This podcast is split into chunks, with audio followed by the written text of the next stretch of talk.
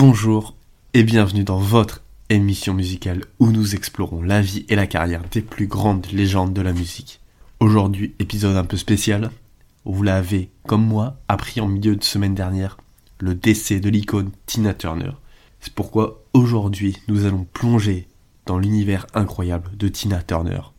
Une icône incontestée du rock, une reine de la scène et une source d'inspiration pour des générations de fans à travers le monde. Tina Turner, de son vrai nom, Anna Mae Bullock, est née le 26 novembre 1939 à Nutbush dans le Tennessee. Elle est la fille de Zelma Bullock, une ouvrière, ainsi que de Floyd Richard Bullock, lui aussi ouvrier, mais aussi diacre. Ses parents déménageront à Saint-Louis dans le Tennessee, laissant la jeune fille seule avec sa grand-mère. Cependant, elle les rejoindra quelques années plus tard à la mort de sa grand-mère. À Saint-Louis, elle fréquentera le lycée Sumner et pour financer ses études, elle travaillera en tant que aide-domicile et aide-soignante dans l'hôpital Barn Jewish. C'est aussi à cette époque qu'elle commencera à se produire dans les boîtes de nuit. Elle y rencontrera Ike Turner, un musicien de blues, et deviendra une chanteuse occasionnelle pour lui. Elle adoptera son premier surnom, Little Han. En 1960, une opportunité se présentera à elle, comme il s'en présente peu dans la vie. Le chanteur du groupe de Ike ne se présentera pas à la session d'enregistrement sur la chanson A Fool in Love. Anna en profitera pour enregistrer la chanson. Et elle a eu raison, car la chanson deviendra un grand succès RB.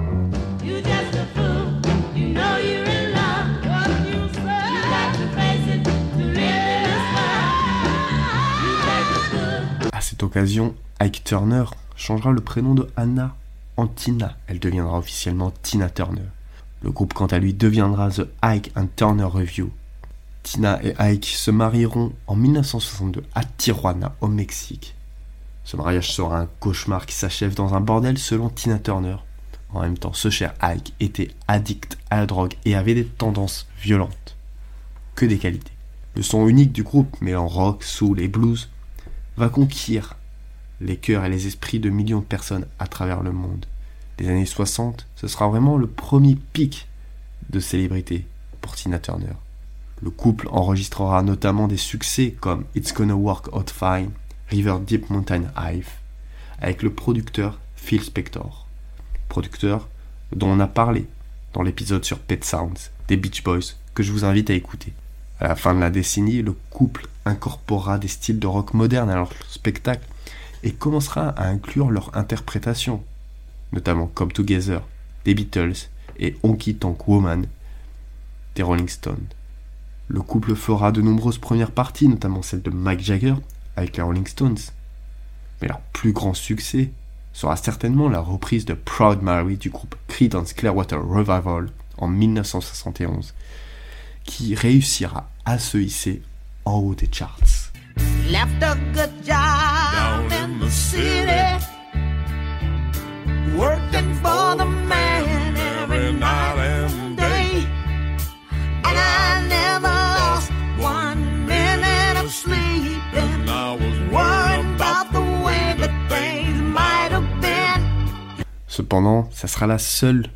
étincelle dans les années 70 pour Tina, car l'addiction à la drogue de Ike entraînera un comportement de plus en plus violent.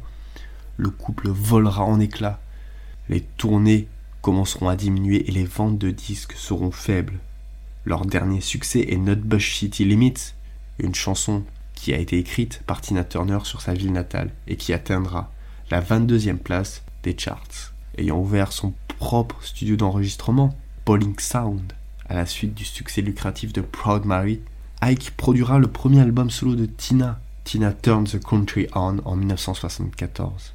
Cet album n'aura pas eu d'impact sur les charts tout comme l'album suivant de Tina, Acid Queen, dont la sortie coïncidait avec les débuts au cinéma de Tina dans l'opéra rock des Who, Tommy, qui sera acclamé par la critique. L'année suivante sera l'année de trop pour le couple. Elle quittera Ike Turner en juillet 1976 après une altercation avant une représentation à Dallas. Plus tard, elle attribuera sa nouvelle foi bouddhiste de Nichiren et au chant Nam Myo Range Kyo qu'elle aurait adopté lors d'une visite à un ami en 1974 le courage de voler de ses propres ailes. En quittant Ike au milieu d'une tournée, elle a appris qu'elle était légalement responsable envers les promoteurs de la tournée annulée. Ayant besoin de gagner sa vie, elle se produira en solo, complétant ses revenus par des apparitions à la télévision dans des émissions telles que The Hollywood Squares, Donnie and Mary et The Sonny and Cher Show. Le divorce sera officiellement prononcé en 1978. Dans son autobiographie, elle accusera ce cher Ike de l'avoir maltraité et de lui avoir transmis son addiction à la drogue, rien que ça. Les années 1980, ce sera les années du comeback pour Tina Turner. Elle enregistrera la reprise de Let's Stay Together de Old Queen, qui deviendra vite un succès. La chanteuse qui était considérée comme hors circuit par les maisons de disques reviendra progressivement. Elle fera un retour fracassant avec l'album Private Dancer en 1984, qui se vendra à plus de 20 millions d'exemplaires avec un single, What's Love Got to Do With It.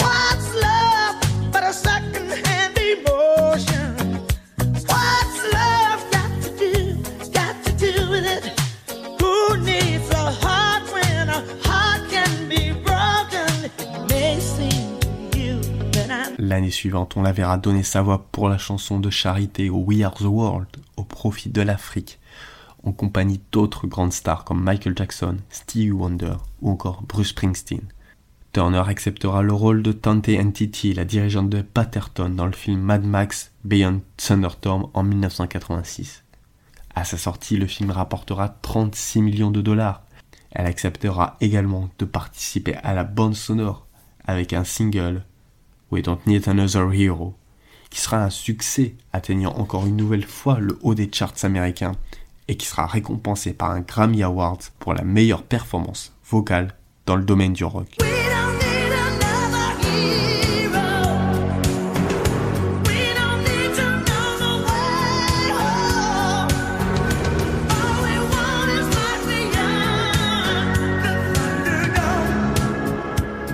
Tina Turner a su vraiment remonter la pente car elle enchaînera avec un nouveau single en duo avec Brian Adams, It's Only Love, qui lui aussi se classera en haut dans les charts. Cette année 1986 verra aussi pour Tina Turner son étoile sur le plus que connu Hollywood Walk of Fame. C'est aussi l'année de son autobiographie I Tina, qui sera aussi un succès en librairie, qui évoquera notamment sa relation tumultueuse avec Ike Turner, ça sera aussi l'année de la sortie de son nouvel album, Break Every Rule, qui se classera en haut des charts avec plus de 4 millions d'exemplaires vendus. Cet album qui s'enchaînera sur une tournée qui aboutira à un record dans le Guinness Book, car elle se produira devant plus de 184 000 personnes à Rio de Janeiro, ce qui en fait le plus grand public payant de l'histoire. Record co-détenu avec Paul McCartney. Fin 1989, Turner sortira son septième album, Foreign Affair, qui comprendra le succès international The Best. Ce single deviendra l'un des titres phares de Tina Turner. En 1990, elle entamera une tournée européenne très réussie pour promouvoir l'album, jouant devant près de 4 millions de fans et donnant plus de 121 concerts en Europe.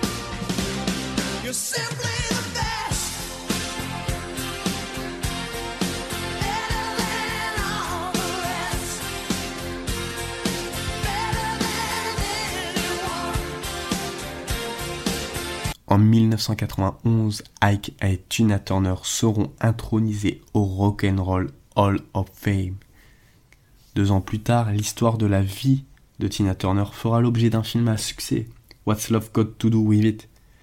Basé sur I Tina, le film brossera un tableau sombre du mariage de Turner avec le chanteur Ike Turner et sa capacité à surmonter ce mariage grâce au bouddhisme de Nichiren Bien que le film ait reçu des critiques mitigées, ses acteurs principaux, Angela Bassett qui joue Tina et Laurence Fishburne qui joue Ike, ont été nommés aux Oscars respectivement pour le prix de la meilleure actrice et du meilleur acteur pour leur rôle. Tina Turner supervisera la bande originale du film, réenregistrant plusieurs chansons de cette époque, notamment A Fool in Love, It's Gonna Work Out Fine, Not Bushy T-Limits et Proud Mary. Mais elle ne sera pas impliquée dans la réalisation du film et ne souhaitera pas le voir, déclarant à la presse Pourquoi voudrais-je voir Ike Turner me battre à nouveau? Je ne me suis pas attardé c'est du passé, là où ça doit être. Deux ans plus tard, Tina Turner sera invitée à chanter pour la bande originale du nouveau James Bond, GoldenEye avec Pierce Brosnan, chanson qui sera composée par Bono de U2 et qui sera encore un succès et qui deviendra une des chansons James Bond les plus connues.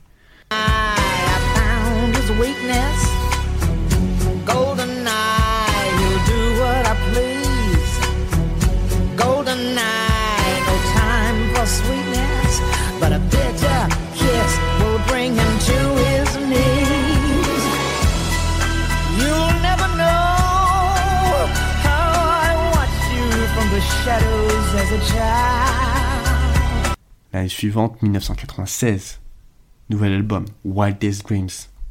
Grâce à une tournée mondiale réussie, l'album deviendra disque d'or aux États-Unis et disque de platine en Europe, grâce à des succès tels que Whatever You Want ainsi que Something Beautiful Remains. En mai 1996, Turner entamera une tournée mondiale d'un an qui a de nouveau battu des records de vente de billets. La tournée, qui durera jusqu'en avril 1997, rapportera un total de 130 millions de dollars.